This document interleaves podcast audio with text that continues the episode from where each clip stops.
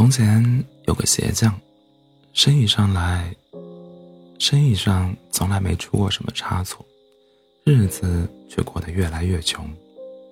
后来穷到连做鞋子的材料也没有了，只剩下一张皮子。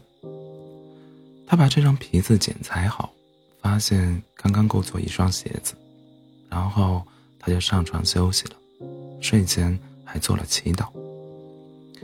由于他。为人问心无愧，所以睡得很香很甜。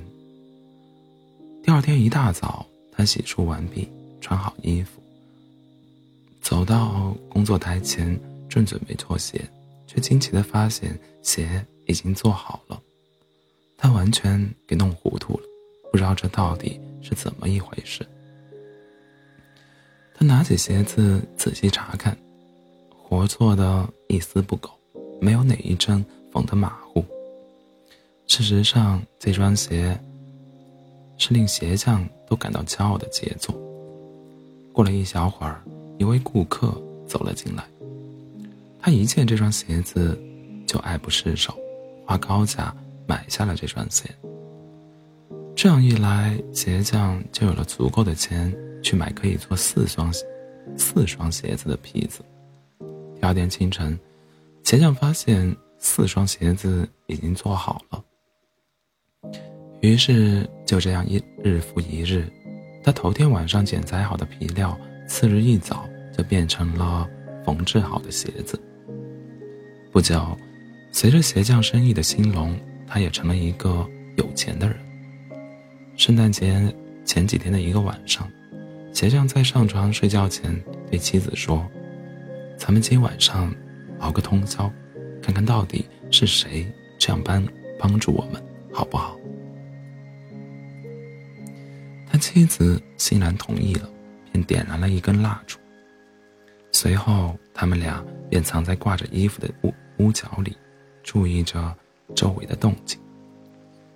午夜一到，只见两个光着身子的小人儿走了进来，坐在鞋匠工作台前。他们刚一坐下，就拿起剪裁好的皮料，用他们纤细的手指开始做鞋。又是是，又是追，又是缝，还时不时的敲敲打打。鞋匠目不转睛的看着他们，对他们的工作赞赏不已。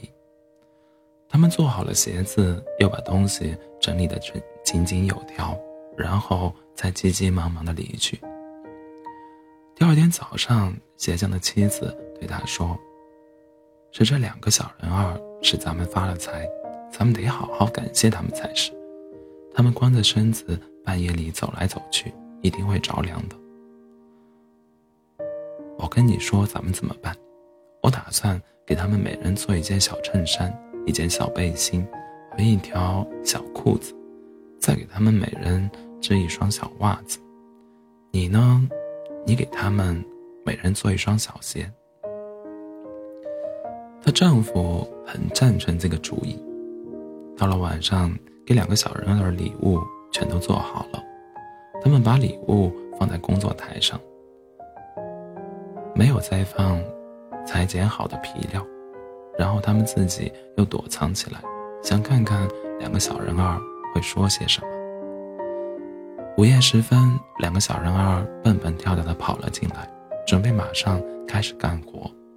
可他们怎么也找不到剪裁好的皮料，却发现了两套漂亮的小衣服。他们喜形于色，高兴的手舞足蹈起来。两个小人儿飞快的穿上衣服，接着唱了起来：“咱们穿的体面又漂亮，何必还要当个皮鞋匠？”他们俩在椅子和工作台上又是蹦啊又是跳，最后蹦跳着离开了房门。从此，两个小人儿再也没有来过，而鞋匠一直过着富足的日子，事事称心如意。